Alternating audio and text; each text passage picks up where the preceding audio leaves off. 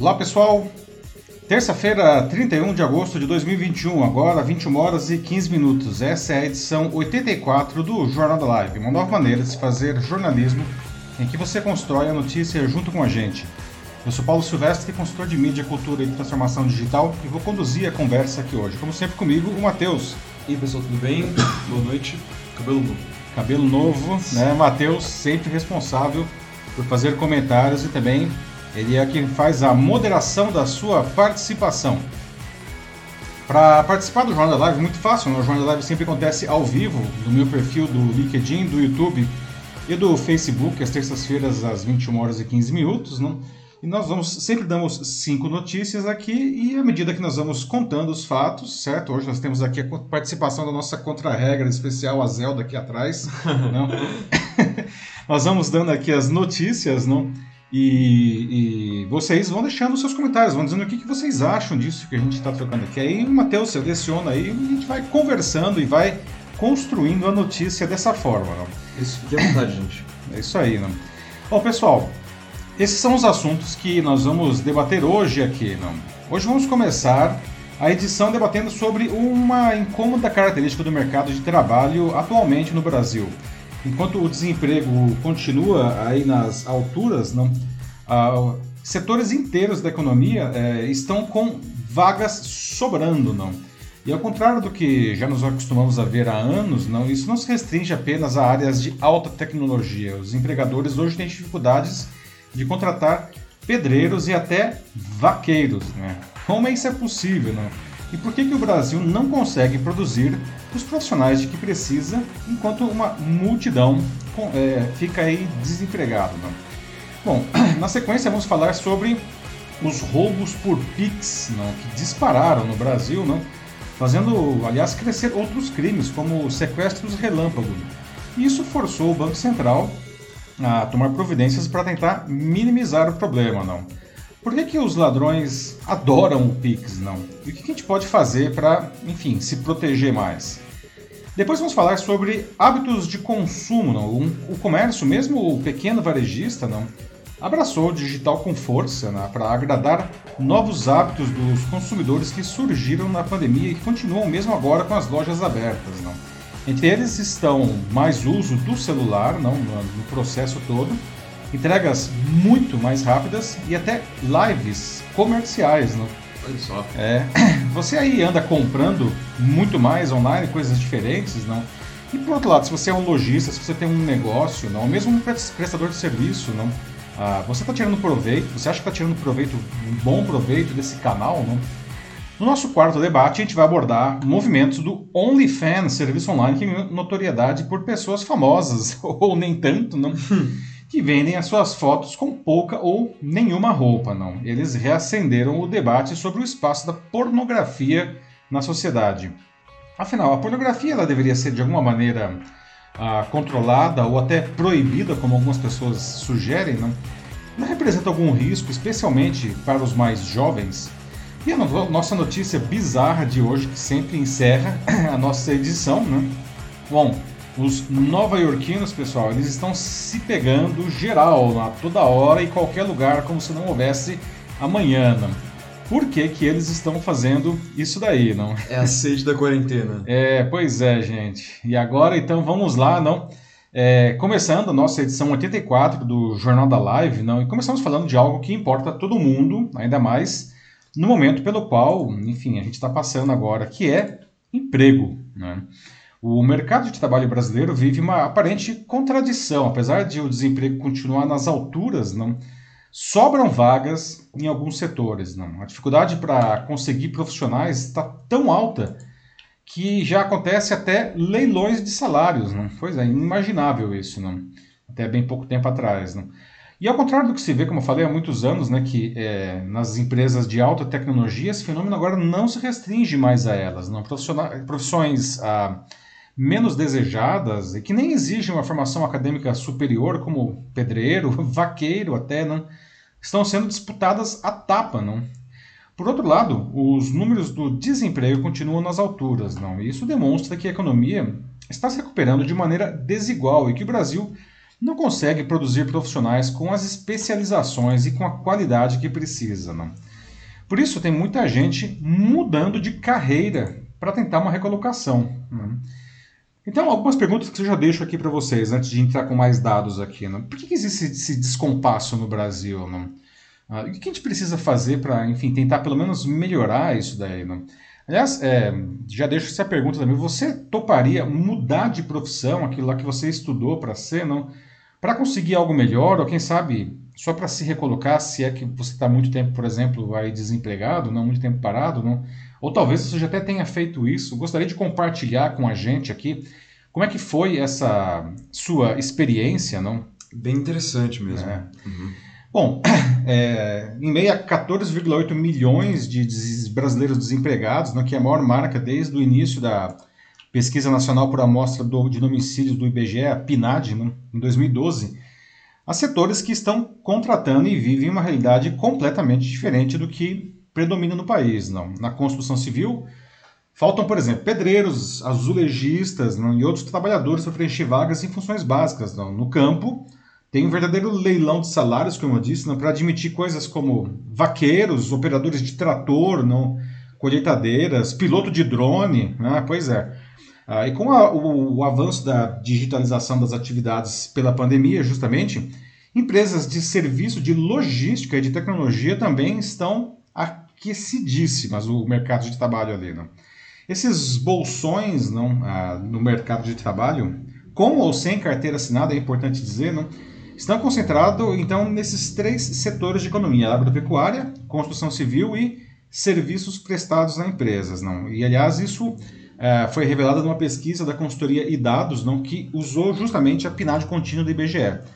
Veja só, em maio desse ano, a construção civil empregava quase 12% a mais de trabalhadores do que em maio de 2020, que foi o auge da, da crise sanitária. Não? Depois veio a agropecuária, que teve um aumento aí de 10%, não? e os serviços prestados a empresas, que teve 6% de crescimento nesse período. Não? Mas essa é uma recuperação frágil do mercado de trabalho, segundo os especialistas, já que muitos setores não, não, conseguem, é, não conseguem fazer frente ainda. Não. Dois deles não, eles estão praticamente estáveis, que é o de emprego doméstico e indústria, estáveis em relação a maio de 2020. Não. E os outros cinco setores da pesquisa estão com queda, que são administração pública, comércio, transporte, alojamento e alimentação e o chamado outros serviços, que aliás é o pior de todos eles, que tem uma queda de 7% em relação ao auge da pandemia, ou seja, piorou uhum. 7% no auge. Uhum. É, também em relação ao período pré-pandemia, não, ou seja, maio de 2019, um ano antes, não, quando o desemprego já estava alto no Brasil, vale dizer, não, a maioria dos segmentos continua com um nível de ocupação no vermelho, ou seja, tá, tem menos gente trabalhando que em maio de 2019. Não. Outra pesquisa da, PW, da consultoria PwC Brasil não, fez com 62 empresas de 16 segmentos entre outubro de 2020 e março desse ano, confirma esse, corrobora esses, esses dados aí da, da consultoria e dados. Não? Essa enquete revelou que 79% das companhias aumentaram os quadros, né, com um crescimento de 30% nas contratações, não, mas principalmente, justamente, veja só, agronegócio e empresas de tecnologia. Não? Por que esses setores, né, pessoal? Bom, uh, o agro né, está tá acontecendo agora o que a gente chama de boom das commodities. Não? Então está tendo uma, uma, uma, demanda muito aquecida. Não? Uh, e hoje nós temos, por exemplo, 8,7 milhões de pessoas trabalhando no campo. Não? E essa ocupação vem crescendo por sete meses seguidos. Na construção civil, quem mora aqui em São Paulo sabe que a cidade virou um canteiro de obras gigante. Não? Ah, mas isso também se vê em outros lugares do Brasil, mas São Paulo está super acelerado isso, não? Então está faltando, como eu falei, está faltando pedreiro, está faltando encanador, eletricista, carpinteiro, está faltando de tudo, não? e está aumentando os salários desse pessoal, né? Por exemplo, o, o sindicato do setor patronal, não? Disse que o dissídio em maio né, é, teve um aumento de 7%, mas em algumas funções aumentou 15%. Então tá, o pessoal está indo atrás mesmo, não está faltando gente, não. E nos serviços prestados a empresas, não? Inclui aí logística, serviços financeiros online, TI em geral, não? Também está super aquecido, não? E vale dizer um negócio que aliás a gente vai retomar depois, não? as compras online cresceram demais, foram 100 milhões de compras nesse primeiro, uh, nesse primeiro uh, semestre agora, né, no Brasil, bateu um recorde, não? segundo um outro relatório esse da, da consultoria Ebit Nielsen, não? e por trás de cada uma dessas transações tem muita gente trabalhando aí para fazer valer isso daí. Né? Bom, é uma pena que essa bonança, infelizmente, não atinja todo mundo. Né? Como a gente falou, não, o desemprego continua alto, né? Sem falar das pessoas que estão aí subempregadas, na informalidade ou até já desistiram de procurar emprego, que são os desalentados. Não? Uhum. E aí o que se observa são pessoas que estão trocando de carreira não por opção, mas por necessidade. Não? E às vezes nem tem a qualificação adequada. Não? Os setores que estão em alta, né, esses que a gente falou agora há pouco, não, são justamente os que estão atraindo mais essas pessoas, como o agronegócio que a gente vê aí na foto, esse sujeito aí com cara de engenheiro agrônomo. Não? Bom, essa troca ela foi detectada por empregadores na hora, por exemplo, que eles recebem os currículos dos candidatos. As pessoas estão se candidatando a vagas que claramente elas não têm nenhuma condição, ou pelo menos não têm nenhuma experiência, não. Ah, mas elas estão sendo pressionadas, então elas estão tentando a sorte, não. O problema é que as empresas muitas vezes não conseguem absorver essa mão de obra, ah, pois mesmo funções que não exigem uma formação acadêmica completa, não, ah, exigem habilidades específicas né? e, e pelo menos algum, alguma experiência. E essas pessoas, infelizmente, não têm. Né? Ah, como eu já disse, não, isso é um fenômeno que já, já se observa há muitos anos nas empresas de tecnologia aqui no Brasil, não? Que sobram vagas, não? e tem muita gente desempregada na área de TI e sobra vaga nas empresas de TI. Não? Acontece uhum. que as exigências profissionais estão ficando cada vez maiores, não? com conhecimento de novas tecnologias, novas habilidades, não? E mesmo profissionais da área saem das escolas sem dominar, às vezes sem conhecer isso daí. Né? Tanto que já se tornou comum que as próprias empresas invistam na formação dos seus funcionários para atender às próprias demandas. Né? Ah, que dizer então, né, gente? Quem não é da área e está tentando a sorte, né? como que vai conseguir alguma coisa assim? Né? O resultado é que a qualidade do trabalho piora, não? Ah, piora ainda mais, não? e o desemprego não recua. Não? Então, agora sim, quero ouvir de vocês. Né? Por que, que existe esse descompasso no Brasil? Né? O que a gente precisa fazer para melhorar isso? Não?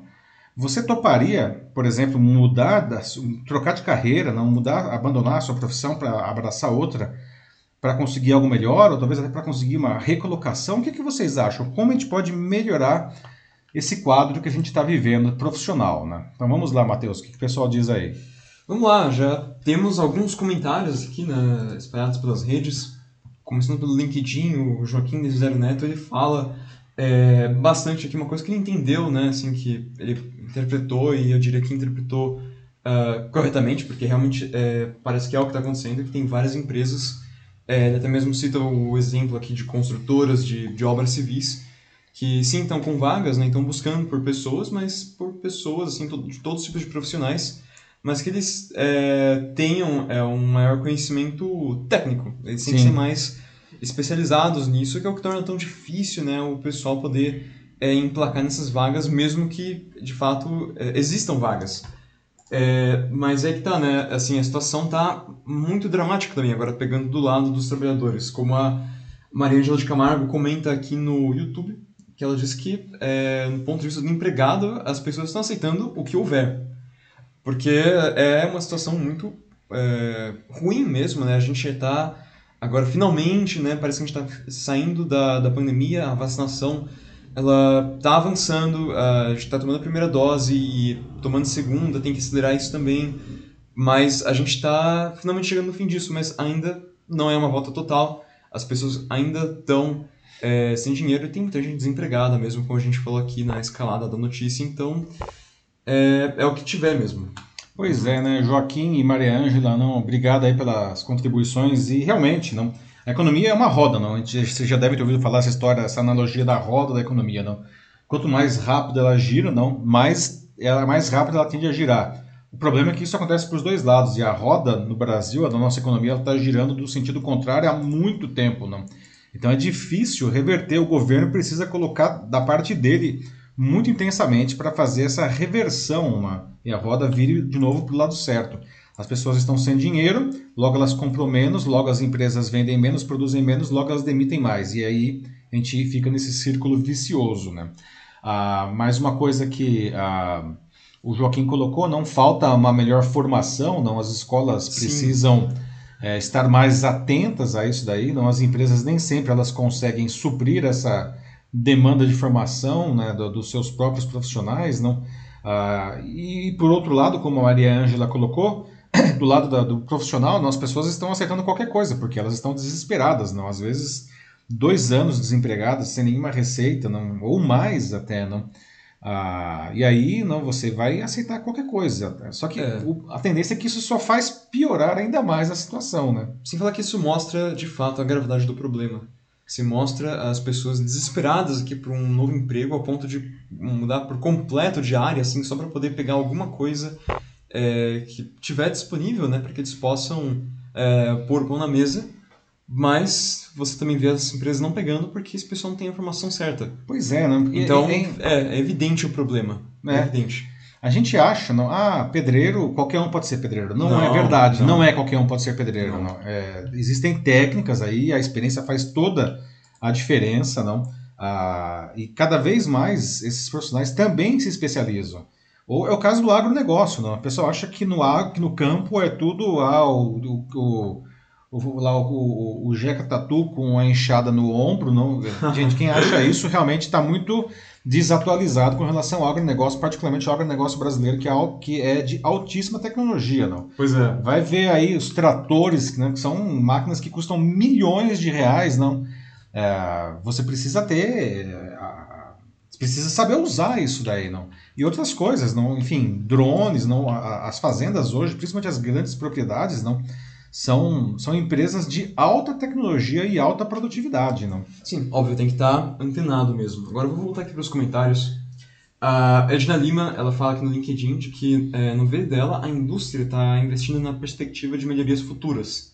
Então, isso poderia explicar o porquê eles estão ainda com esse padrão um pouco mais, mais alto, né? De técnico. E deixa eu completar só. Sim, continue. É, ma- mas que não podemos esquecer que estamos há 13 meses das eleições. Então, ela diz que as eleições que estão, né, tipo, é, vão acontecer ano que vem, podem é, já estar tendo um impacto agora.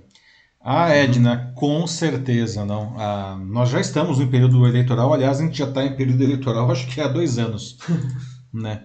Ah, e isso provoca muita incerteza, muita insegurança, não? A própria Fiesp hoje, ela tinha marcado aí para fazer aquele depoimento dela, ela lançar aquela carta aberta por, por mais equilíbrio, enfim, na, na- na- entre os três poderes, e acabou recuando por, por pressão do Arthur Lira, não presidente da Câmara. Ah, mas, enfim, parece que esse negócio ainda vai ser. É, é engraçado, eles, eles não fizeram a, a comunicação oficial que era paga pela Fiesp, mas a, mas a carta saiu em tudo que é lugar na imprensa, né? Quer dizer, saiu do mesmo jeito, né? E até teve um problema com a Febraban, a Federação Brasileira dos Bancos, que é uma das signatárias dessa carta, né? E aí o Banco do Brasil e a Caixa Econômica ameaçaram sair da Febraban se essa carta fosse publicada.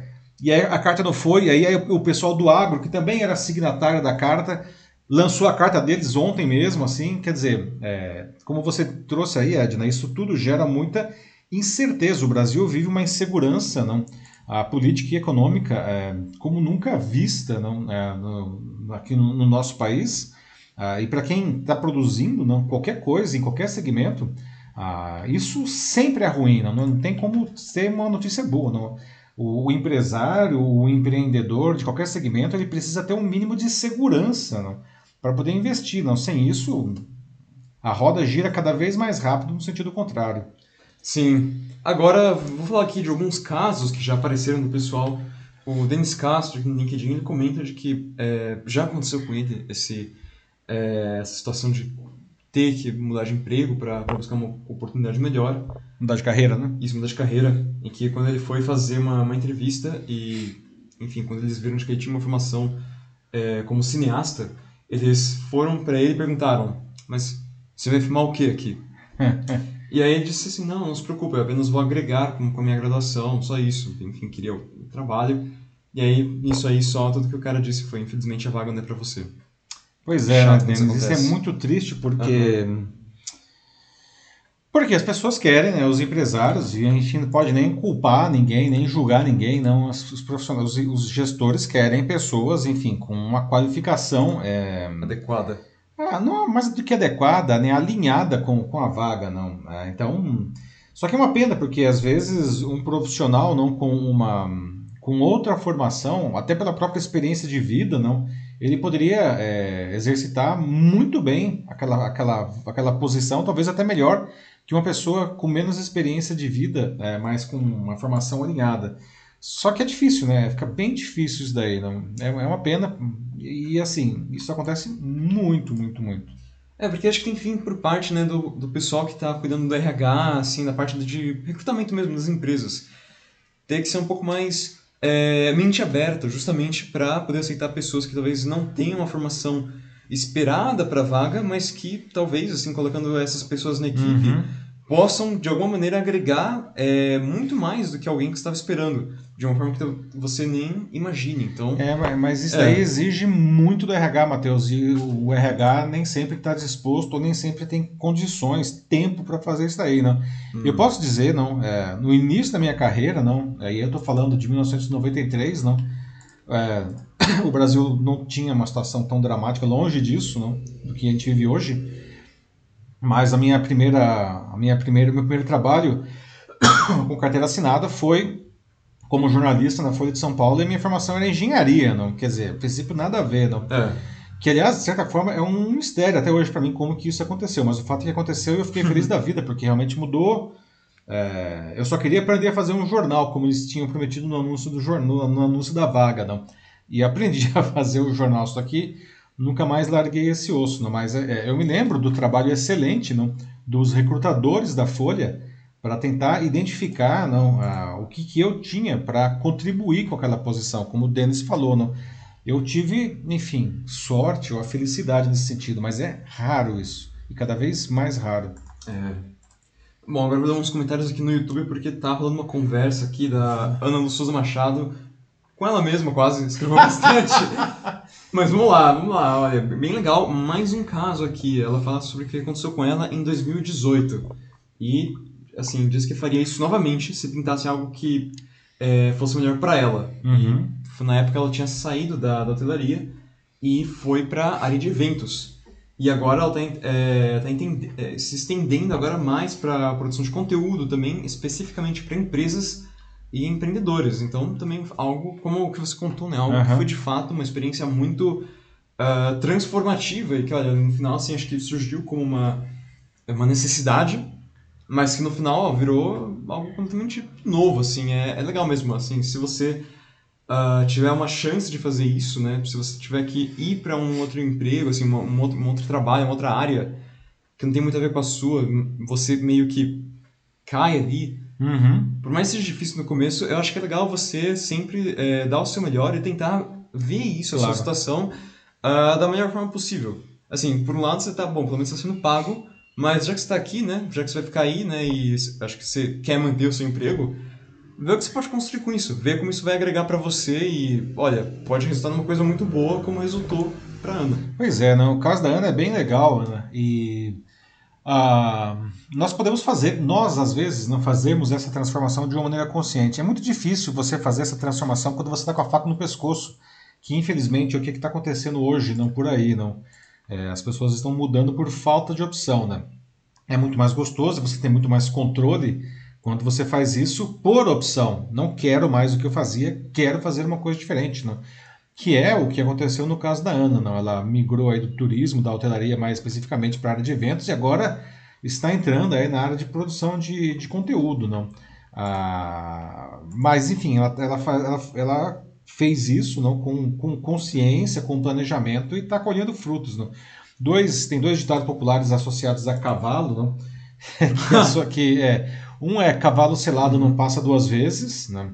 e o outro é cavalo dado não se olha os dentes. Né? Isso. Então a gente precisa é, prestar atenção, às vezes, não, no mercado de trabalho, que é, existem muitas oportunidades que se apresentam para nós, às vezes é, inesperadas, não, é, de coisas diferentes das nossas, não. Ah, mas a minha sugestão é, e aí também por, por, é, por experiência própria, a minha sugestão é, cara, vá em frente. Não. Se te chamaram, não, é, por algum motivo deve ter, né? Aí você pode contribuir e construir alguma coisa sobre isso. Não. Eu dei, eu diria que eu dei um, mais ou menos, eu dei uns cinco saltos, são praticamente saltos de fé, não desse daí, ao longo dessa minha carreira aí que tem 28 anos, né? É. É, muitas vezes tem que jogar o dado, é coisa de arriscar mesmo. É. Mas. Joga ó, um D20 aí. ó, próximo aqui é o Sandro Custódio, também no YouTube. Diz que em TI, que é a área dele, né? Especificamente em ciência de dados, é, tem entrado pessoas de outras formações por conta das visões de mundo que elas trazem. Isso é legal, hein? Tornando as equipes mais multidisciplinares. Então, mais ou menos voltado para aquilo que eu estava falando é, pouco antes, né? É sobre você poder contratar pessoas que tenham formações diferentes. E, olha, pelo menos aí na, com o Sandro, aí em TI, pelo menos onde ele trabalha, parece que já está gerando algum resultado e os caras acreditam nisso, acreditam que pode, de fato, fazer uma diferença. Pois é. Sandro, né? É, TI não, é, TI é uma empresa, é uma empresa, é um setor não que ah, passou por uma enorme transformação nos últimos 20 anos, não.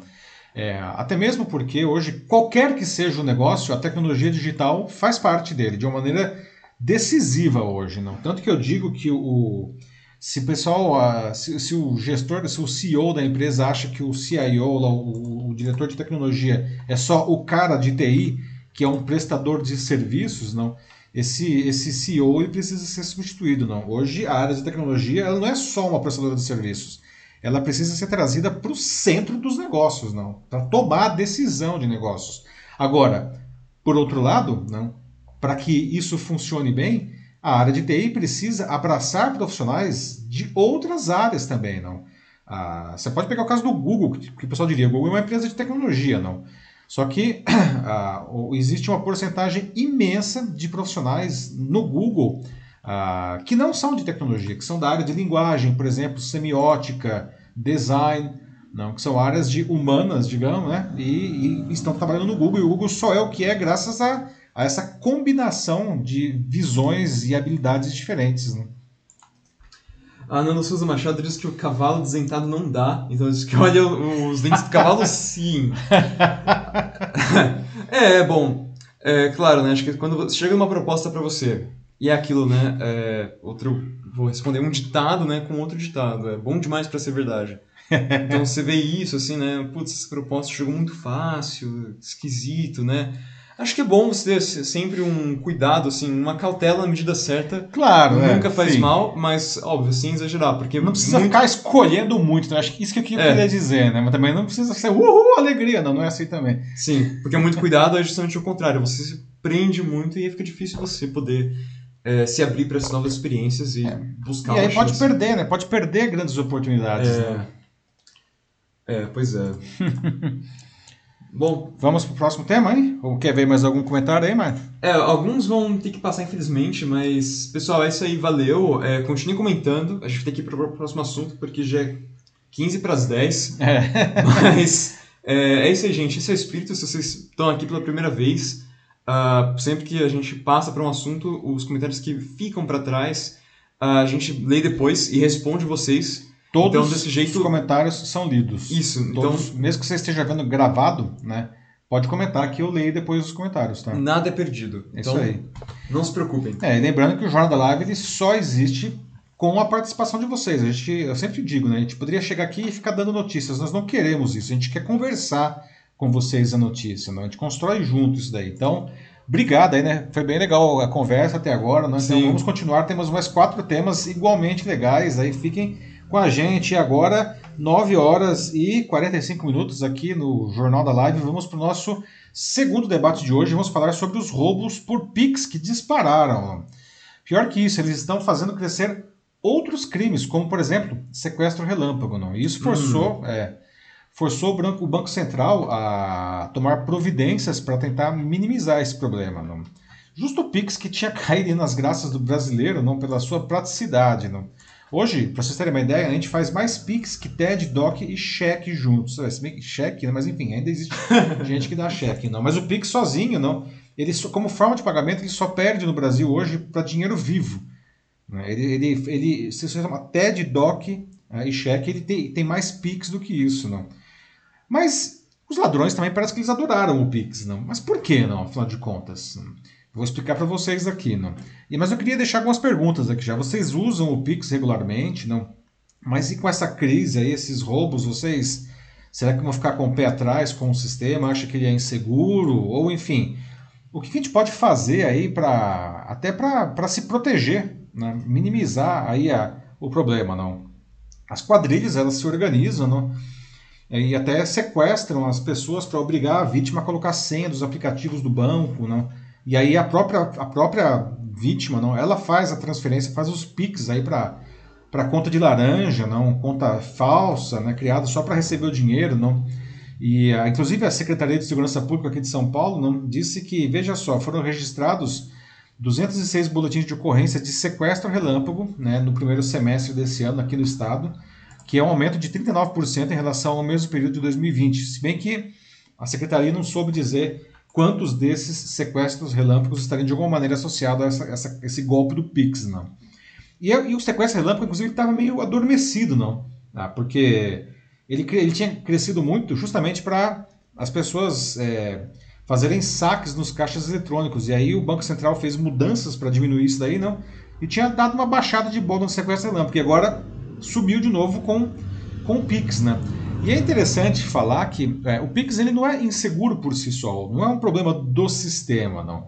Mas a característica do sistema agrada os bandidos, que você faz a transação, né? não tem limite a princípio de valor, você faz em qualquer hora do dia ou da noite, de feriado, do fim de semana, coisa que TED não dá, por exemplo, DOC não dá, né? uhum. né? ah, e, e, cai instantaneamente dinheiro. Né? Então, para a bandidagem, isso Ficou ótimo, né? porque eles fazem essa transferência para essas outras contas, tem lá o, o comparsa que já saca o dinheiro, né? muito antes do banco, da polícia, ser, ser avisada. Quando a polícia descobre, já, já sumiu o dinheiro. Não? E aí isso fica, fica difícil para resgatar isso daí. Não? Ah, e como perceberam que está tendo muita facilidade então, para obter essa vantagem, não? os criminosos de outros tipos de crime estão adotando aí não, a, a, o sequestro rolando. Por exemplo, vai roubar uma residência, tem alguém dentro da casa, força o cara a fazer um pix. E o celular ele é a peça-chave nesse negócio. Tem de tudo no celular, né? Tem, o, tem o aplicativo do banco, tem a senha, às vezes gravada, tem a biometria, enfim. Ah, e os bandidos, vale dizer, eles aprenderam a desbloquear os aparelhos, não? que é um problema. Não? Então aquela proteção básica já não está adiantando muito. Não? Por causa disso tudo, o Banco Central divulgou na sexta uma série de mudanças no PIX, né? Incluindo um limite de mil reais para operações entre 20, é, 20 horas, ou seja, 8 da noite e 6 da manhã. Né? Além do PIX, o limite também vai ser aplicado para outras operações entre pessoas físicas, como compra por cartão de, de débito né? e TED. Tudo para reduzir é, essa. tentar reduzir a ação dos criminosos aí, né? É, não vai ter restrição para transferência e pagamento para empresas nesse horário, é, desde que não seja MEI. Né? É, as, é, é, então vai ficar restrito só transferência entre pessoas físicas e MEI, né, que é a microempresa individual, né, microempreendedor individual. Ah, além disso, os bancos eles vão ter que respeitar um prazo mínimo de 24 horas e no máximo 48 horas para é, efetivar um pedido do usuário né, ah, para aumentar o limite de transações, como TED, DOC, o PIX, boleto, cartão de débito. Por quê? Não? Porque a ideia é que as pessoas deixem os limites baixos e aí vamos supor, o cara é sequestrado. Aí o bandido fala, aumenta o limite. Ele, vai, ele pode até aumentar o limite, mas vai demorar no mínimo 24 horas para isso acontecer. Né? Então, tudo para né, tentar reduzir isso daí. Né? O Banco Central disse que não sabe ainda quando que isso vai passar a valer, porque tem que ter o tempo dos bancos implantarem. Né? E que esse limite de mil reais, a princípio, não vai ser um problema, porque 90% das transações depois das 8 da noite, não, elas ficam abaixo de 500 reais. Transações com PIX, tá? Ah, outra coisa, o, o Banco Central tá, também vai exigir dos bancos que eles ofereçam uma opção para os clientes estabelecer, estabelecerem limites diferentes de PIX para o horário do dia e da noite. Né? E outra coisa, mais uma coisa ainda, né? o cliente ele vai poder deixar, digamos que você tem uma conta que você quer fazer PIX com valor maior, não mesmo depois das 8 da noite. Você pode criar essas contas, né? Ah, e, e, essas contas vão ter um limite maior, né? Todo o resto fica dentro dos mil reais. Mas, de novo, não dá para cadastrar novas contas né, e esperar que isso aconteça instantaneamente. Não? Ah, no final das contas, aí, não, a, a, a gente pode a fazer outras coisas do nosso lado também para tentar diminuir esses riscos, não. E algumas dicas dos especialistas são o seguinte: bom, primeira coisa, tem que diminuir realmente o limite do Pix, do TED. Né? Coloca o mínimo possível, se, se for o caso, deixa no zero. Né? Não utiliza a senha do banco em outros aplicativos. Né? Algumas coisas são meio básicas, mas nunca é demais falar. Né? Cara, a senha do banco é só do banco. Tá? Porque se alguém pegar, descobrir a sua senha em outra coisa e tentar no banco, o cara vai direto tentar. Né? E se for igual, vai, vai entrar. Não. não anota a senha no celular, no, no bloco de nota, na, nos enfim, aplicativos da nuvem. Né? A senha, nenhuma senha pode estar no celular anotada. Porque senão, né, qual é o sentido, né? Se for hackeado, já é, era. Já era, não. Nunca, isso daqui é uma coisa que é difícil para muita gente, mas é uma recomendação geral. Jamais, nunca, never, jamais use o celular na rua. É, é duro, mas tá, se está na rua, não pode estar com o celular. Não pode, porque a galera está roubando direto, não. Bom, bloqueie, use a tela de bloqueio do celular com senha ou biometria, né? Apesar que a bandidagem já descobriu alguns como desbloquear, mas nunca é demais deixar, não. Outra coisa, chegou aí uma mensagem para você, principalmente no WhatsApp, dizendo: Oi, né, uma, uma, foto de alguém que você conhece, nome de alguém. Ah, a pessoa falando: Meu número mudou, estou aqui com uma necessidade, você poderia fazer uma transferência para mim que depois eu te devolvo? Não caia nessa, gente. Esse é o golpe mais comum que existe hoje. Tá? É, principalmente se o número é desconhecido, nunca. Né? Dá, liga para a pessoa, liga para o número velho dela. Tá? Não caia nessa daí. Não. Outra coisa, o bandido fez uma abordagem presencial, é um roubo, um assalto. De novo, né? É, é óbvio dizer, mas não reaja. Né? A sua vida vale mais que qualquer dinheiro. Né? Deixa o cara levar o celular, enfim, isso daí você corre atrás depois, tá? Não reaja. Né? Mais uma coisa, notifique imediatamente o banco e a operadora de telefonia para tentar bloquear, não? É, tentar minimizar aí a, enfim, os danos, né? Para evitar que o cara fique fazendo um monte de pics aí, bloquear o celular, a sua conta, tudo, né? E a, e a polícia, né? Faça sempre o boletim de ocorrência para que a polícia possa fazer a investigação. O pessoal às vezes fala, ah, a polícia nem vai atrás. Ok, talvez não vá, mas enfim, tem que fazer o boletim de ocorrência, né? No mínimo para que a polícia entenda não, como é que está acontecendo a movimentação do crime, não? Para a inteligência da polícia, não? Então, pessoal, o que vocês acham disso tudo? Né? Vocês usam o Pix? Né? Vocês estão com, uma, com medo agora por causa disso? Né? Vocês, o que, que vocês fazem para se proteger? Vocês acham que essas medidas do Banco Central vão ajudar? Né? Ah, como que é isso para vocês? Né? O que, que, vai, o que, que vai ser de agora em diante? Bom, ok. É... Então, começando aqui, vou no YouTube. Uh, aqui, né, falam sobre como realmente, né, parece que a bandidagem está se atualizando, que é o que a Ana Souza Machado fala. E sim, né, o, infelizmente o futuro chega para todos. É, até para os bandidos, né? É.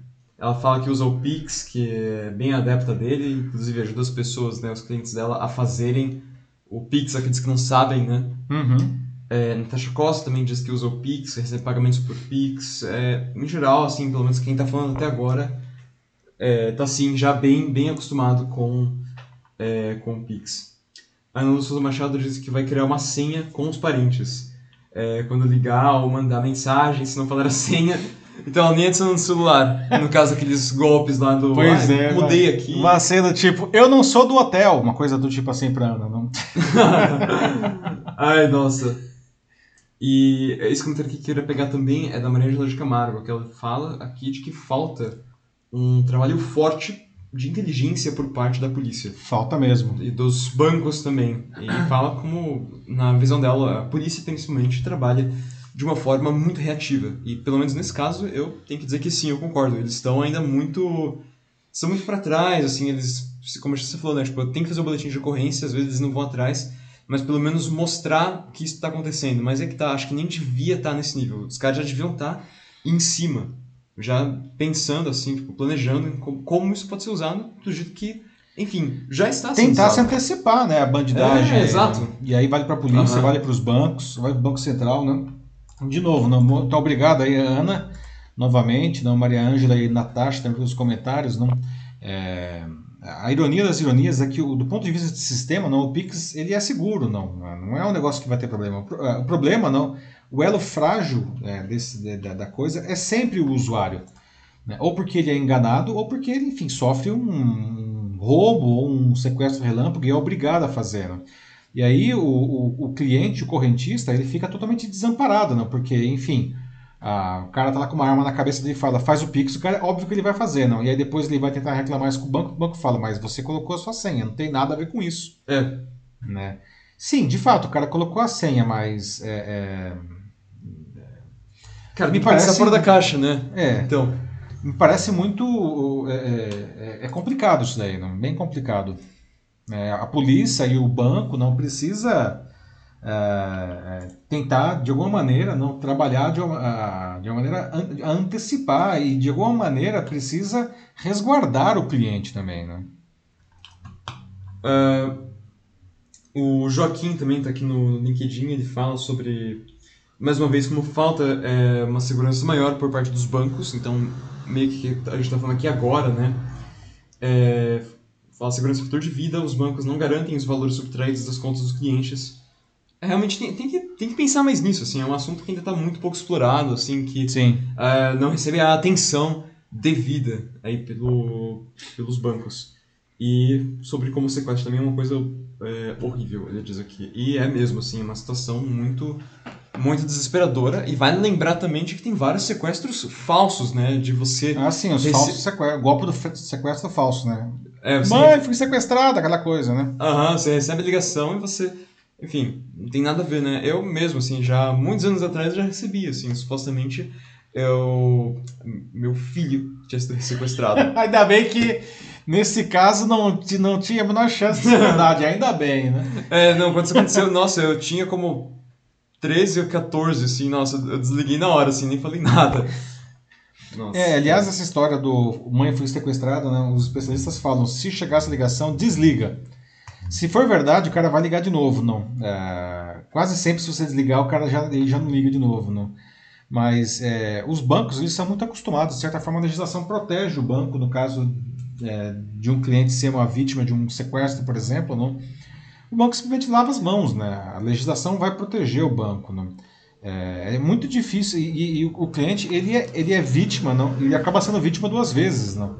Ah, isso é, é uma legislação muito ruim, para dizer o mínimo. Vai.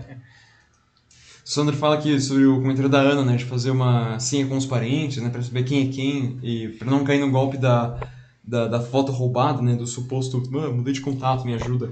O Sandro fala que né, combina a senha com eles, mas não deixa elas nas conversas por ah, aplicativo, sim. senão eles descobrem. É verdade, não adianta ela mandar a, senha, mandar a senha pelo WhatsApp. Boa, Sandro, bem lembrado. Boa. Gente, senha nunca pode ir por meios eletrônicos. Né? Você tem que fazer aquele negócio, né? Entrega o papel e depois manda queimar. É. A Maria Angela de Camargo fala de que se, é, se, a gente for pensar que o sistema bancário vai olhar pelo cliente, então a gente está bem enganado. E, é, é. é, infelizmente os bancos não têm um, bom histórico quando se trata disso mesmo. É. Não mesmo, gente. Não. Nossa, assim, é... Eu já tive talões de cheque, isso já há muitos anos, não talões de cheques velhos, assim, que estavam arquivados não, e numa mudança me roubaram um talão de cheque. Uh, e aí soltaram as folhas de cheque, não? Ah, com assinaturas que não eram as minhas, evidentemente, não, é totalmente falsificado, não. É, eu felizmente ainda consegui na época reverter isso daí, mas olha, foi um sacrifício, não. Eu, eu me questionava, horas bolas, não, mas o banco não verifica, né? Para que, que tem assinatura então? Coloca um X ali, né? Já que não verifica a assinatura, não era uma assinatura que não era minha, não. E, e, assim, eu era vítima, não, e eu estava sendo vítima do banco de novo, não. Então os bancos, como você falou, Matheus, eles não têm um histórico muito favorável nessa hora, não. É, não, tem um caminho muito longo para percorrer para mudar mesmo isso, porque para anteontem já é isso, de verdade. É. Vamos para o próximo? Vamos para o nosso próximo assunto aqui, atenção agora, são ah, 10 horas em ponto aqui no Jornal da Live, vamos para o nosso Uh, terceiro debate, vamos falar sobre hábitos de consumo. Não? O comércio, mesmo o pequeno varejista, não abraçou o digital com força durante a pandemia, até mesmo por uma questão de sobrevivência. Não? E para agradar os novos hábitos dos consumidores que surgiram nesse período e que continuaram mesmo agora com as lojas abertas, uh, eles estão faz, é, fazendo grandes mudanças, não? Mais uso do celular, não? Entrega muito mais rápida e como eu falei agora há pouco, até lives comerciais, não? live como essa que a gente está fazendo, só que o pessoal vendendo produtos. Não? Esse não é um processo apenas tecnológico, isso é interessante falar, até resgatando um pouco do comentário que o Sandro disse, não, a área de TI precisa ter aí outros, outros profissionais. Não? As empresas que realmente estão crescendo, não, são aquelas que, além de usar bem a tecnologia, elas captam essas mudanças do consumidor. Não? Uhum. E eu deixei algumas perguntas aqui para vocês já. Não? Vocês andam comprando muitas coisas online, coisas que vocês nunca compravam, não? E se você é um empreendedor, um lojista, não? Ah, você acha que você está fazendo aí um, um bom uso do, do da tecnologia para nesse momento, não? Bom, as vendas online simplesmente dobraram desde antes da pandemia no Brasil. No, no primeiro semestre desse ano foram 53,4 bilhões de reais Olha. em 100 milhões de transações aqui no Brasil. Não? É, a quantidade de consumidores online chegou a 42 milhões. Não? E os brasileiros não, não têm mais problema com fronteira, eles compram de sites no mundo inteiro. Claro que a maior parte ainda é no Brasil, mas os sites de fora, especialmente sites chineses, não, ah, os brasileiros compram nesse, nesse primeiro semestre, teve um crescimento de 15% ah, em relação ao ano anterior. Não. Aliás, por falar em China, não, um fenômeno que já existe lá desde 2014, não ficou cada vez mais importante, né, se consolidou aqui, que é o tal do live commerce, ou também conhecido como shop streaming. Não. O que, que é o, live commerce? É uma live, como essa que a gente está fazendo aqui, não, só que tem lá o, um, a pessoa é um vendedor, ou às vezes é uma celebridade contratada para aquela transmissão, ou um influenciador contratado, em que ele fica apresentando os produtos ali ao vivo, né, explicando, tirando dúvidas, não.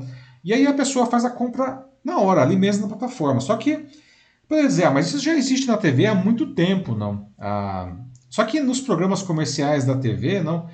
Ah, aquilo lá é gravado. No live commerce, o apresentador ele efetivamente interage com o público. Ele está ao vivo e está conversando com as pessoas, vendo o que as pessoas estão dizendo, não? E aliás, uma coisa que também é interessante, ele não está lá só para vender. Muitas vezes o, o, lá, o apresentador ele, ele, ele diverte, ele conta, enfim, ele entretém a pessoa, ele inspira, não?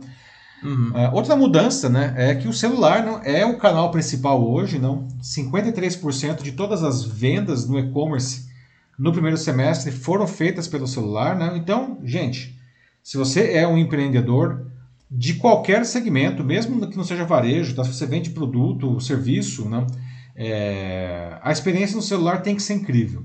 É mais importante hoje a experiência do celular ser, mais, é, ser incrível que a experiência do PC até. Por isso eu fico como consultor às vezes embasbacado quando eu vejo muita gente grande aí, não, em que o aplicativo né, do celular ele é, é praticamente uma adaptação tosca do site da, daquela loja. Não. Tem tanta coisa incrível no celular, não, tantos, tantos sensores, enfim, a, a, própria câmera. Não tem que usar esses, esses, é, esses recursos, não, senão você está perdendo dinheiro, você está perdendo vendas, não. Ah, e a concorrência está aí, né? Está em cima, não dá para bobear, não. Ah, uma coisa que também melhorou bastante não é o prazo de entrega, não. A gente comprava antes produtos, ah, ah sei lá, uma geladeira, um micro-ondas, demorava dias para chegar, a gente estava acostumado com isso, a gente aceitava, não. Hoje tem vários, é, vários lojistas que você compra esses mesmos produtos e eles chegam em poucas horas, não. Ah, de certa forma, não, os, esses e-commerces estão até se sobrepondo com aplicativos tipo Rap e iFood que estão acostumados a entregar em minutos. Né? Aliás, esses aplicativos, não, eles também não entregam mais só comida por moto, não. Eles entregam hoje uma coisa que cresceu demais com eles, a supermercado. E vem inclusive de carro, porque não dá para trazer o supermercado na moto, não. E, e, essa entrega super rápida a jato, não, para fazer isso daí vale tudo, não. Tem essa uhum. imagem aí, não que são de dois vídeos capturados aí por entregadores do Mercado Livre, é, mostrando que, bom, tem alguns, a gente sabe que no nosso país não tem lugares bastante remotos, não. E essas empresas, né, como o Mercado Livre, Americanas, Magalu, enfim, todas essas outras, não, entregam praticamente no território inteiro, ou no território inteiro. Não. Só que, cara, olha esses casos aí, não. É uma entrega por barco e uma entrega por cavalo, não. O entregador lá do Mercado Livre está entregando por cavalo, né? pra, tudo para fazer, garantir aí a, a, a entrega. Né? São mudanças, tá? Não dá para a gente continuar não, vendendo, seja lá o que for que a gente venda, né? Como eu falei, pode ser produtos, pode ser serviços. não dá para fazer como a gente fazia antes da Covid-19, não. Porque por um motivo muito simples, não. O nosso cliente mudou. As pessoas estão chegando até nós de uma maneira diferente. Elas descobrem a gente de uma maneira diferente, não. Aliás, os buscadores e as redes sociais são portas importantíssimas de entrada. Não, elas se relacionam com a gente de uma maneira diferente, elas compram da gente de uma maneira diferente, elas influenciam os nossos outros clientes, né? Então, se você quer continuar vendendo do jeito que você vendia antes da pandemia, ah, você tem um seríssimo problema, né? Então, fica aí a dica, hashtag fica a dica, você precisa aproveitar melhor aí ah, o, o, meio digital, não? Bom, então eu gostaria de ouvir de vocês aqui, né? vocês como consumidores, vocês estão comprando mais no e-commerce desde o início da pandemia, né? Ah, comprando coisas que vocês nunca compravam, enfim, vocês diversificaram é, também, não, além de aumentar o volume, ou não, como que está isso daí, né? Ah, e, e, se você é um lojista, né, se você é um empreendedor, enfim, um, como é que é isso daí ah, para vocês? Vocês entraram nesses marketplaces, vocês estão usando o celular para se relacionar com o seu público, não tem a menor ideia de como fazer isso. Como que vocês estão fazendo entrega? É muita, muita coisa, muita mudança, mas precisamos falar. O bode está na sala, não é? E aí, como que está o cheiro do bode aí, Matheus? Falando em bode, ou melhor, acho que boi, nesse caso, mas a Maria Angela de Camargo fala aqui no YouTube, né, de que a grande é, revolução mesmo vai ser quando o dono do açougue ele aparecer numa live dessas, lá, assim, tipo, com, com as carnes todas, assim, tipo, fazendo todo um entretenimento, um showzinho, né? Aí, nossa, assim, ela fala, o intermediário ainda está atrapalhando o esquema. pois é, mas olha, Maria, você está falando isso aí, já pensou assim, um cara dono de um açougue, ele faz assim uma live na churrasqueira, dando dicas, por exemplo, de como fazer um bom churrasco? Oh, muito legal. Qual que é a carne? Isso é o live streaming, né? É o live commerce, aliás, ou o shop streaming, né? Como fazer um bom churrasco para quem gosta de churrasco, não? Ah, e aí chama até um convidado aí, um cara que pode harmonizar uma cerveja aí, não? ou alguém que vai ajudar a fazer a maionese perfeita, tudo isso é o live streaming, no final das contas ele está vendendo o produto dele, que é a carne. Claro, e é. tudo usando né, as carnes que ele tem na loja, falar que é o meu, né? oh, esse, esse Ficou interessado? Clica aqui no botão e compre a carne, que eu vou entregar aí na sua casa. Sim, pois é. A, a Souza Machado disse que ela tem, é, que ela é fã de uma loja no Espírito Santo que, que faz isso. E que elas arrasam nas vendas na, de live é, da loja. E um detalhe também sobre isso. É só as donas e as vendedoras que fazem isso. E durante os lockdowns, elas não podem vender nada. Assim, talvez até tenha aumentado. Se, uhum. se, se a empresa, a gente viu aí, né? Infelizmente, muitas empresas quebrando na pandemia, né? principalmente no ano passado, que a coisa estava mais severa do ponto de vista de fechamento, não? muitas empresas infelizmente quebraram. Não? E a gente viu concorrentes diretos, ou seja, do mesmo setor, da mesma cidade, crescendo. Aí você fala, como que uma empresa pode quebrar e o concorrente crescer? Porque esse concorrente dominava aí essa, essa nova realidade do mercado, não dominava a tecnologia e sabia se relacionar com as pessoas. Não é, é, é sim simples, né? E, e, não é simples ao mesmo tempo, não. Mas assim, a explicação é, é, é essa daí, não? Pois é, pois é, nossa, a, a Maria Angela de Camargo fala inclusive de que ela adora isso, assim, é, que ela adora esse futuro que está sendo desenhado, que ela acha muito bacana. E ela até cita Blade Runner aqui, que diz que isso lembra Blade Runner pra ela. É verdade. O que, que você acha? Blade Runner, exatamente. Não, o Blade Runner tem um futuro meio distópico, não? É. é um futuro que não é tão legal assim, não? Mas a, a, a tecnologia está amplamente difundida. Né? Vale lembrar que o Blade Runner original é de, dois, é de 1982, não? Nós não tínhamos nada parecido aí com com internet, mas eu lembro que tinha aqueles dirigíveis, não, aquelas naves que ficavam voando pela cidade com aqueles outdoors assim, não, em que aparecia comercial, não. Então as pessoas estavam na rua fazendo seja lá o que for e aquele outdoor gigante voando sobre elas assim, não. Só faltava realmente ter uma internet aí, eles não previram isso daí, não. Para as pessoas olharem aquele negócio e falarem, ah, na hora aqui já compra. Já coloca ali uma, uma hashtag, né? Tipo uma. QR Code ali. QR né? Code, ou, ou mesmo assim só colocar ali o nome, um usuário, né? Tipo, do, das redes, né? Coloca aqui, ó, me segue aí, ó, tipo, arroba, loja legal, não sei das quantas. Tipo, tudo isso, cara. Nossa, é, arroba Derek, não. me segue aí, arroba Derek. Ai, olha aí, é, a Natasha Costa fala de que ela usa bastante a Amazon para fazer as compras dela. É, mas não por conta da pandemia, mas por é, muitas vezes não encontrar o que ela precisa é, no estado dela, que é o Ceará. É, ou então por diferença de preço mesmo. Como ela tem Prime, ela não paga frete, então ela de fato encontra muita vantagem nisso. Alô, Amazon, tá na hora de patrocinar aqui o nosso programa, hein? Uh! Brincadeira. Mas de fato, a Amazon né, tem um livro que é super famoso, né? A loja que vende tudo, né? É, que é a Amazon. Ela, enfim, foi a primeira, o primeiro, o primeiro e-commerce que atingiu esse patamar de que virtualmente você encontra de tudo ali dentro. Não? E, e a Amazon é realmente o grande case do e-commerce, por diferentes métricas que você possa avaliar aí. Não? Ah, e esse negócio de encontrar, não é só porque está no Ceará, não, Natasha. Não? Veja, por exemplo, não, aqui na você pega lojas americanas, não, se você vai numa loja americanas física aqui em São Paulo, no Rio de Janeiro, uh, dentro da loja tem 3 mil mais ou menos, 3, 4 mil, dependendo do tamanho da loja, o que a gente chama de SKUs, que são produtos únicos, digamos assim, não, dentro daquela loja, assim, produtos diferentes, não.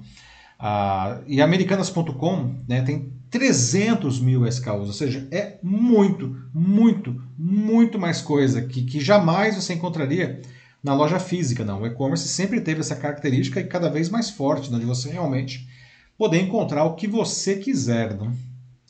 É, o Denis ele fala que né, cita o, o né, porque a gente citou o Blade Runner, né, que a Maria de Camargo trouxe para discussão.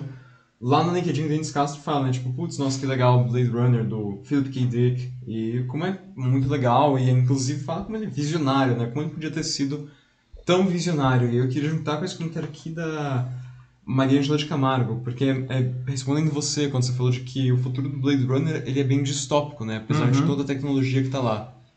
É, mas ela diz que, na verdade, o, o presente que a gente está agora é, é, que é distópico. Ah. Em algum dia poderia imaginar as coisas é, do jeito que elas estão agora, nesse estado. Pois é, Maria Angela, levando por esse lado aí, realmente, eu acho que a gente está numa situação é muito mais 1984 do que Blade Runner, não. A gente é um, é, é um presente distópico por outros motivos, não é por causa da tecnologia, não é por causa da, das pessoas da questão, da, da questão social aí, não. E como aliás é isso mesmo, Matheus, como que as pessoas uhum. usam a tecnologia, não, para fazer coisas horríveis, não. A gente pode falar do Pix aí, não, mas as próprias redes sociais aí para espalhar, enfim, desinformação, fake news que levou a gente a esse cenário absurdo que a gente está vivendo hoje. Não? Realmente é o, é o presente distópico, aí, como a Maria Ângela bem colocou. É, a gente se aproxima mais de um Black Mirror agora, eu acho. É verdade, né? Vamos uhum. tocar aí de, de, de, de título. Pois é. é. Vamos pro próximo? Vamos pro nosso próximo assunto, pessoal. Agora, 10 e 13 no nosso quarto debate, vamos abordar movimentos do OnlyFans, não? serviço online que ganhou notoriedade por pessoas famosas, ou nem tanto, como eu disse, não?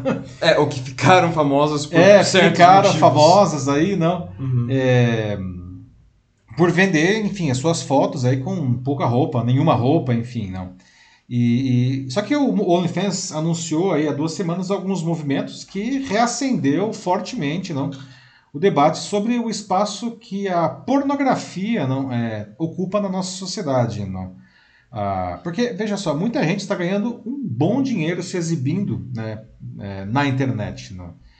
E já deixei algumas perguntas para vocês. Você vê algum problema nisso, nessas pessoas que ganham dinheiro dessa maneira? Não? Muita gente vê, não. E aí é justamente isso que eu quero debater aqui com vocês agora, não. Há várias perguntas a gente pode tirar desse singelo episódio que eu vou trazer mais, mais detalhes daqui a pouco. Né? Mas enfim, afinal de contas, a pornografia é alguma coisa boa ou ruim? Não? Ela, ela é uma fonte legítima de renda para algumas pessoas, as pessoas podem ganhar dinheiro com isso, não? Ela cria uma visão distorcida da, enfim, da realidade sexual, digamos assim, não? Porque ela é normalmente, quase sempre, focada apenas no prazer masculino, né? E os jovens não, que têm acesso à, à, pornografia, eles são educados ou deseducados sexualmente por isso? não? Enfim, a pornografia ela deveria ser regulada, ela deveria ser proibida. E uma pergunta que eu queria deixar aqui, que essa pergunta é a cereja do bolo.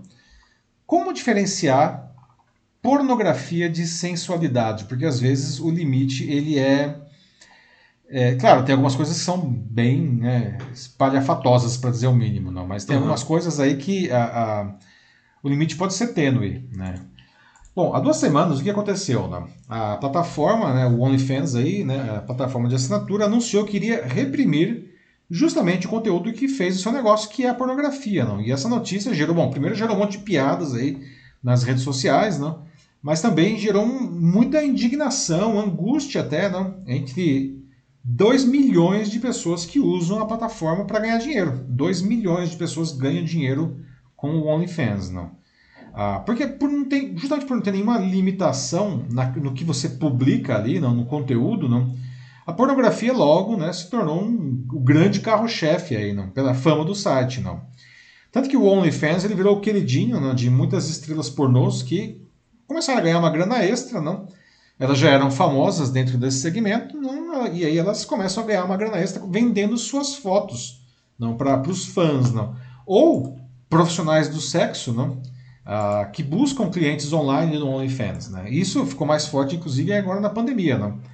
Mas tem também um outro grupo que ganha dinheiro no OnlyFans, não? Uh, que assim, ela ganha dinheiro apenas vendendo as fotos. Essa pessoa não faz nenhum tipo de programa, não sai com ninguém. Ela ganha dinheiro vendendo as fotos e só. Né? Bom, então, é, por causa disso, não teve essa uma avalanche de protestos aí dos criadores de conteúdo e dos fãs também, né? E aí o OnlyFans, ontem, ele decidiu voltar atrás na decisão de bloquear e de banir a, pornografia. Não? Eita! Pois é, não? Mas a rede vai continuar, ela está procurando aí outros tipos de criadores de conteúdo, mas enfim, sem, sem proibir a, a pornografia. Não? O, CEO da companhia, que é o Tim Stockley, não, uh, ele disse que o principal motivo dessa decisão aí de banir a pornografia não, é porque o OnlyFans está com dificuldade para atrair investidores né? Por quê? Ah, como tem muito, enfim, isso daí, não?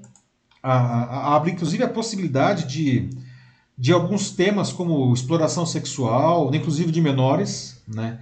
tráfico humano até. Né? E aí o que acontece? Os investidores uhum. eles não querem colocar dinheiro associar, ou associar a marca deles, no caso de, por exemplo, publicidade, parcerias, não, não querem associar isso daí a uma empresa que está associada com, enfim, fazendo essas coisas, não. Até os meios de pagamento, não, a, como o Pix, né? enfim, tem resistência não, a, a, se associar ao OnlyFans por causa disso. Não. Só que a pornografia né, não é de hoje que ela é, gera um grande debate, não. Desde a década de 1960, muito se debate aí, não. Só que agora, de uns tempos para cá, não, muita gente está reexaminando ou olhando mais de perto esse assunto, não, porque tem muita pornografia online, é praticamente onipresente isso daí, não e particularmente como as mulheres são retratadas na pornografia. Né? Além disso, o acesso do material por crianças e adolescentes também preocupa pais e educadores, não? porque a pornografia, como eu já falei agora há pouco, não, ué, não tem a menor pretensão de ser educação sexual saudável. Não? Ah, mesmo porque ah, quase tudo não está focado no prazer do homem. Não? E isso, ah, apesar que tem surgido aí, não, produções de pornografia para mulheres, não. Mas ainda tem é praticamente focado no homem, não. Ah, ao mesmo tempo, as redes sociais não é, oferecem à pornografia e a seus criadores uma plataforma que eles jamais tiveram. E os smartphones, particularmente, viraram, promoveram uma revolução disso, né? Porque antes, sei lá, se você quiser tirar uma foto nua, não, você vai levar isso no, lá no, no, no, no para revelar, não, não, dava, né?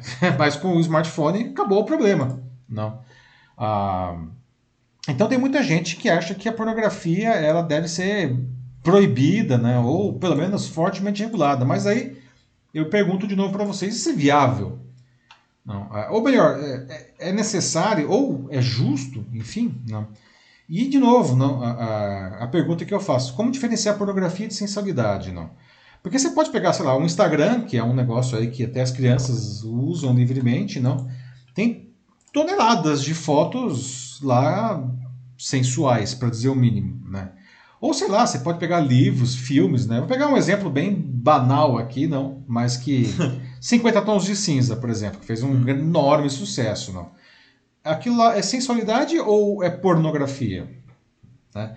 Até a Netflix, ultimamente, não, descobriu aí que, que isso é bom, gente. Sexo vende, né? Sempre vendeu, sempre venderá. Isso parece que é uma, uma lei da física, não. Até a Netflix tem apimentado um pouco aí os seus, é, o seu cardápio, não, com algumas produções, algumas séries bem, bem mais picantes do que se costumava ver, não? Que beira pornografia já. Então, então algumas pessoas uhum. acham que isso é pornografia já. Né? Então, onde, até onde vai a sensualidade e onde começa a pornografia, não? Então, o que vocês acham disso tudo, não? Pornografia é boa, ruim, deve regular, deve ser proibida? O que, que vocês acham dessa questão toda aí, gente? Não? Então, vamos lá. E aí, Matheus, o que o pessoal diz aí? Por enquanto, o comentário que tem aqui é o da Ana Lúcia Souza Machado, que diz que desde que existe o mundo, existe pornografia. De fato, pornografia é uma coisa que, enfim, sobre se isso educa ou deseduca né, é, as pessoas quanto a, a, ao sexo em si. Isso é fato, assim, sempre foi assim, é, continua assim e muito provavelmente sempre será assim. É, e ela continua aqui, diz que acha que, que tem que colocar cada um no seu quadrado que o que é crime é crime e ponto final. Ah, sim, com certeza, uhum. né? A questão de, sei lá, tráfico de, é, de pessoas, pedofilia, menores, isso é crime, ponto, né? Isso não tem nem o que questionar. A, a, a, o problema é quando a gente fica naquela zona cinzenta lá, não? inclusive a zona cinzenta da sensualidade barra pornografia, né? Quando essas duas coisas meio que se aproximam, não? Gente, é só pegar essas fotos do Instagram, gente. Ou no TikTok, enfim, né, que tá aí também bombando, não. Muita coisa aí, como é que fica essa história? É, então, porque aí que tá, né? Pornografia eu acho que é quando você é, é mais voltado, assim, tipo, pra, é, pra algo que você já diria que é mais vulgar. Né? Assim, você tá no Instagram, você tem umas fotos que são ali mais, vamos falar, né? Uma, uma coisa mais sensual, assim, né? tipo, é, uma coisa mais experimentada, mas você não vai ver ninguém ali, tipo, de fato... X-rated. Isso, assim, você não vai ninguém fazendo ali, tipo, sabe? Tem é, uns limites. Você pode insinuar isso, mas é diferente do que você tá ali de fato, assim, na cara dura mesmo, e bom, duro em vários sentidos. Putz, putz. Não, mas então, e essas, essas séries aí é, que saíram na Netflix lá? É, como que chama aquela? Sex Life, que fez um Sex sucesso Life, enorme, né? É Ficou recente. entre os top 10 aqui no Brasil. Tinha umas coisas lá bem explícitas, não? Bem explícitas. E aí, aquilo é pornografia, sensualidade? Tudo bem, tá lá 18 anos, mas enfim. Como é que fica isso daí, não? Eu não vi as, é, nem a série né, de Sex Life, eu não vi o filme também, que, que é bem parecido com isso, pelo que eu escuto, que é o 365 Dias. Mas, é, assim, é muito aquela estrutura, assim, bem filme pornô, assim, dizem que a história dos dois é particularmente é, ruim, quase que assim, uma coisa que você pode ignorar por completo, que o que importa, né, que o pessoal vai lá é ver o pessoal se pegando. Agora sim, acho que para dizer se é pornografia ou não, uh, dependeria do quão explícito é. Aí, então, aí que tá que, esse ponto, né? A gente chega numa situação que é, é um juízo de valor, né? Aí é que, essa que é a questão, né? O que, que é vulgar? O que, que é vulgar? É. Né? Uma coisa que pode ser vulgar para mim pode não ser para outra pessoa e vice-versa. Não, então é uma situação de novo, tem algumas coisas eu entendo que, ok, é super X-rated e aí não tem nenhuma dúvida. Mas tem algumas coisas aí mais né, é, sutis. Não? O próprio 50 Tons de Cinza, né, que, acredite se quiser, saiu no cinema para 16 anos. Né? Por uma questão de negócios aí, não, ele, ele seria 18 anos, né, e os caras deram uma super lavada na Cândida ali no filme, né, para ele ficar muito mais leve do que o livro. Porque se ele estivesse com 18 anos no cinema, não, ou é, o é, AIM, o Mature, né, que é o Restricted lá nos Estados Unidos, né, uhum. isso ia ser ruim para os negócios. Conseguiram colocar aquilo lá em 16 anos. Vale dizer né, que o, o, o 50 Tons de Cinza é conhecido como Porn for Mummies, né? É, é o, o, o apelido depreciativo dele, né? Pornô para mamães, né? um, voltando aqui para os comentários, a Maria, a Maria Angela de Camargo diz que ela acha importante regular a pornografia, mas que proibir já seria um exagero, uma coisa boba. E ela sente que a diferença está na fruição estética. Incomodou, então a gente não consome mais. Simples assim. É uma boa regra essa daí, o, Angela. Aliás, a gente precisava usar isso não só pornografia, né? Uhum. Ah, gente, sei lá, é, é, viu alguma coisa? Não gosta? Não usa mais. Não precisa chegar também igual a gente vê hoje. O pessoal está muito irritado, né? Às vezes vê um comentário, não entende, né? Não, mas aí não gosta e já sai, já torpedeia, destrói a pessoa, não. Cara, não gosta, não, não consome, não consome, né? Enfim, não. alguém, eu gostei desse comentário aí da Maria Ângela. é, ela fala de que ela viu um filme de que tem uma cena de estupro que eu não lembro o nome agora, ela até pede ajuda do Denis aí, nosso cineasta de plantão, para lembrar, mas é uma cena de estupro com quase 25 minutos de duração. Avestruz. É, é muito incômodo e detestou, enfim, ela parou, porque aí já, enfim, é por ela que ela É, vai, né? Pois é, não. É, tem um filme do Lars von Trier, né? Aliás, dois, não? Que é o, o Ninfomaníaca, não? Que muita gente é, foi pro cinema achando que ia ser ah, um pornozinho, né? Um negócio para se divertir. E saiu horrorizado, né? Porque é, mostra, né, enfim, a, a, a- questão como um problema, uma doença, não? A pessoa ser efetivamente viciada em sexo e não conseguir parar, não? Um filme pesadíssimo, assim, super interessante na sua proposta, incrivelmente bem realizado, mas não é para qualquer um. E aí eu não sei se aquilo lá é pornografia ou porque é real thing lá, né? É, Mas, então, mas é, é quase pedagógico o negócio. Então, é que tá, né? É, se o negócio tá buscando de fato retratar a doença, tipo, de uma maneira, da forma mais realista possível que eles podiam fazer ali, é, e até mesmo apontar isso, né? Tipo, sabe, o, o filme tá fazendo com que você pense. Exatamente. Basicamente- é um negócio para pensar, não é gostosinho, não, é para É. pensar. Então aí, pelo menos aí pra mim, é, não cai, assim, tipo, em pornografia. Pois é. Assim, porque o pornô, o filme pornô não faz pensar. É só aquilo. Pois é, mas assim, é, um- é um caso, eu lembrei disso aí, é porque você poderia dizer que aquilo lá é X-rated. Né? As coisas aparecem lá sem filtros. Bem sem filtros, digamos assim. Né? Ah, que mais? Complicado. A Nanda Souza Machado lembra também é, da série Outlander, né? Que tem umas cenas de estupro. É verdade, É. bem lembrado, Outlander. Sim, e é uma das séries mais assistidas que tem. Belíssima série. Aliás, não, é, questões de sexo, de estupro, violências como um todo. Né? Tem principalmente a primeira e a segunda temporada. É bem explícito. É bem explícito, inclusive, eu não sei que. Acho que a violência até ela é mais explícita do que o sexo. É um negócio também que você fica. É, mas. E, é- e é assim, e é uma série ótima, recomendo. Né? Nem é 18 anos, veja só. Acho que as primeiras temporadas são 16 e as, as últimas aí acho que é 14 anos. Caramba. Deram uma reduzida ainda. É, talvez pra expandir o público um pouco, não sei. É, a história mudou, né? Ficou um negócio mais ah, suave dentro do possível. Mas ainda tem lá umas cenas mais calientes. O Sander fala aqui uma coisa que é, é bem real, que não há um ambiente para uma discussão séria sobre sexo. Falar abertamente seria muito mais saudável. Que é, realmente sexo em geral, ainda mais pornografia, é, ainda é um tema muito tabu mesmo é na tabu, sociedade. tabu, é uma coisa que com certeza. é é complicado, assim, tipo, é difícil você chegar pra alguém e, enfim, trazer isso pra uma, uma roda de conversa, né, assim, é...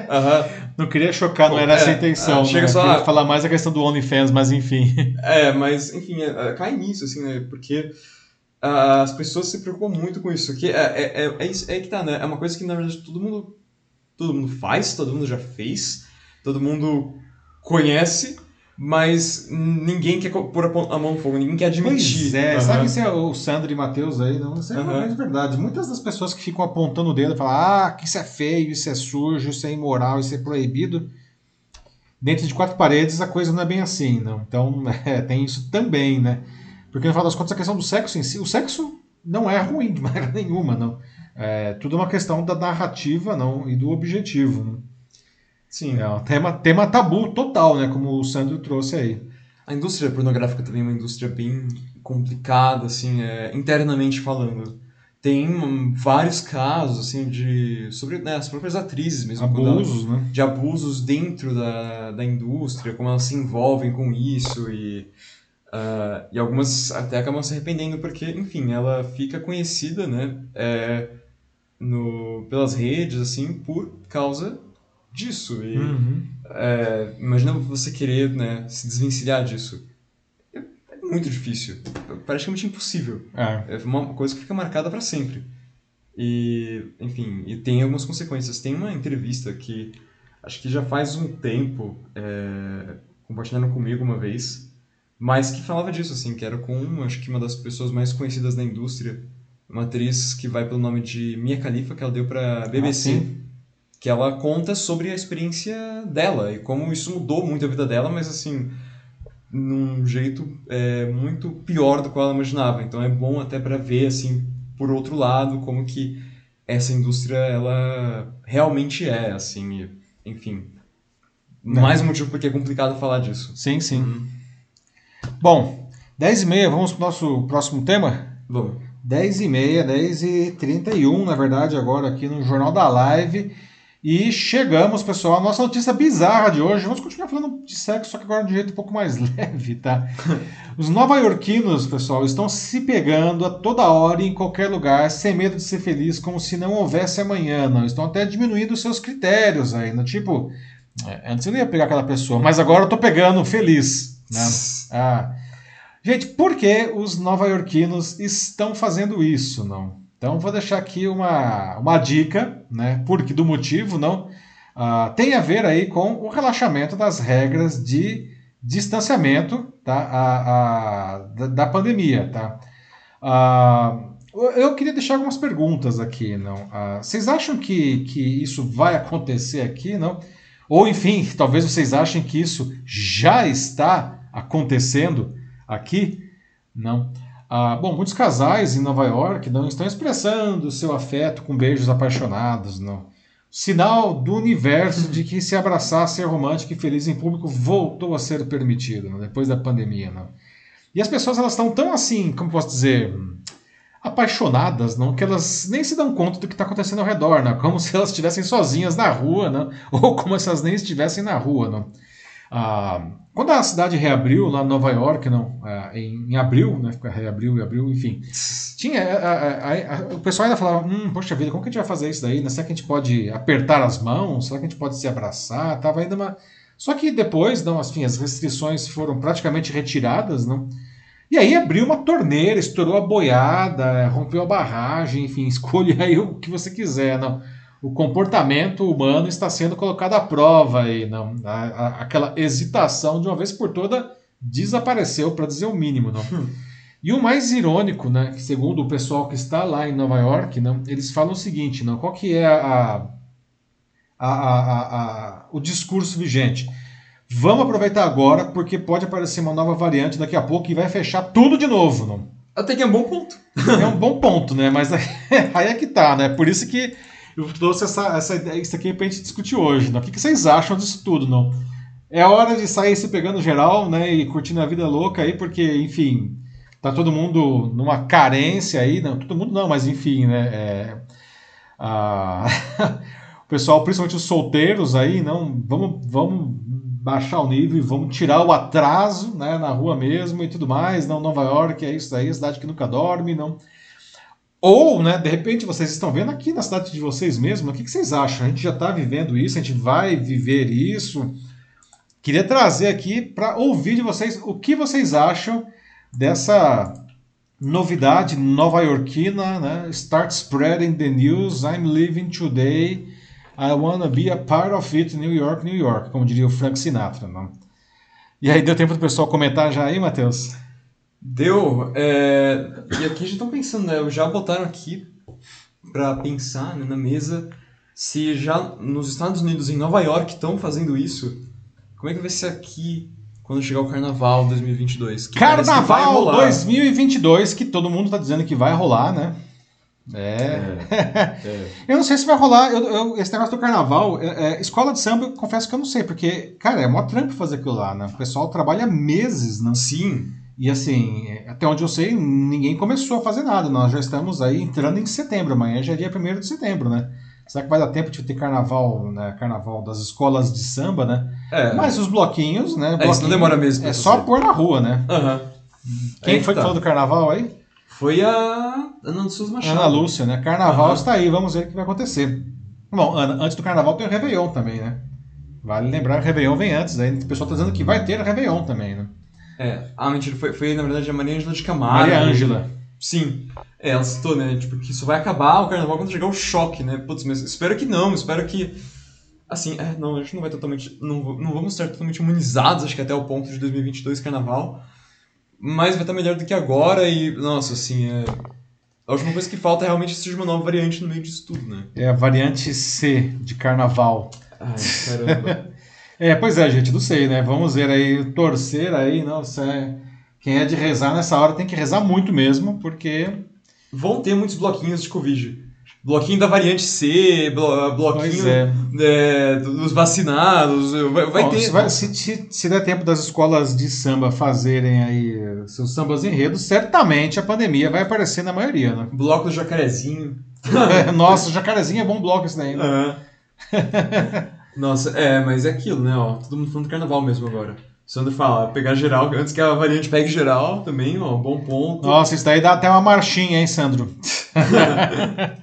e, é, no carnaval ninguém vai ser de ninguém, como diz a Ana Lúcia. É. Bom, sempre é assim, né? Sempre é assim, tipo, o carnaval é qualquer um com qualquer um, né? Quem aparece na frente tá bom. Mas. Principalmente dependendo é. do, do, do, nível etílico no sangue, não? é, pois é. Agora então, né? mais de. Aí quando chega no carnaval, né? Vão ser quase dois anos aí, pessoal, com a doença, com a pandemia. É, nossa, assim, muita coisa guardada aí. Você sabe que eu me lembrei de uma coisa agora? Lá, há, há mais de 100 anos, não, na, na gripe espanhola, que durou de 1918 a 1920, foram três anos inteiros de pandemia da gripe espanhola, não? Eu estava lendo já há algum tempo, inclusive no, no acervo do Estadão. É, que o primeiro carnaval que teve depois da crise espanhola foi o carnaval do tipo vida louca total, assim, não? Sim. Ah, vale dizer que grande parte do que nós vemos hoje no carnaval surgiu nesse carnaval pós é, pós gripe espanhola, né? porque antes disso o carnaval ele era basicamente um negócio que chamava corso, que os poucos que tinham carros na época, né, 1917, quantas pessoas tinham carro, não? Eles ficavam passeando pela cidade fantasiados né, nos seus carros. Era isso o carnaval. Aí veio a gripe espanhola, três anos de sofrimento, acabou a gripe espanhola, carnaval, gente, liberação geral. É, o carnaval que nós vivemos hoje ele é fortemente influenciado por outra pandemia, não? É. Acabei de me lembrar disso daí. Fica aí pensando, então, será que esse carnaval de agora, que está vindo em 2022, Será que vai ser. Liberação geral, né? De novo, será que vai ter uma mega revolução como teve antes? Espera que não dure três anos, né? Igual durou a gripe espanhola, né? É. Mas, assim, de que vai ser assim, uma festa completamente louca, insana, com o pessoal aí praticamente nas paredes, nos telhados, no poste, onde for, se pendurando. vai ser. Nova York vai ficar pequeno, nossa senhora. Esses nova-iorquinos não sabem de nada, gente. É, cara, nossa. ai, bom, ai. É isso aí. É isso daí? Uhum. Muito bom, pessoal. Então, olhando aqui agora, 10h37, né, no horário oficial, 10h38 agora, do Jornal da Live. Uh, estamos chegando né, ao final da edição 84, né? Muito obrigado aí pela participação. Foi bom, né, Matheus? Bem legal as conversas Bem legal hoje, hoje. aqui. Uhum. Muito legal aí. Uh, muito obrigado pela participação de vocês. Não lembrando sempre, nos comentários, às vezes a gente não consegue puxar aqui, ah, mas a gente, eu leio depois todos eles, então mesmo que você esteja vendo a versão gravada, deixa aí seus comentários que eu vou ler, tá? Muito obrigado pela participação de todos. Não, amanhã cedo está disponível também como podcast para quem gosta de podcast.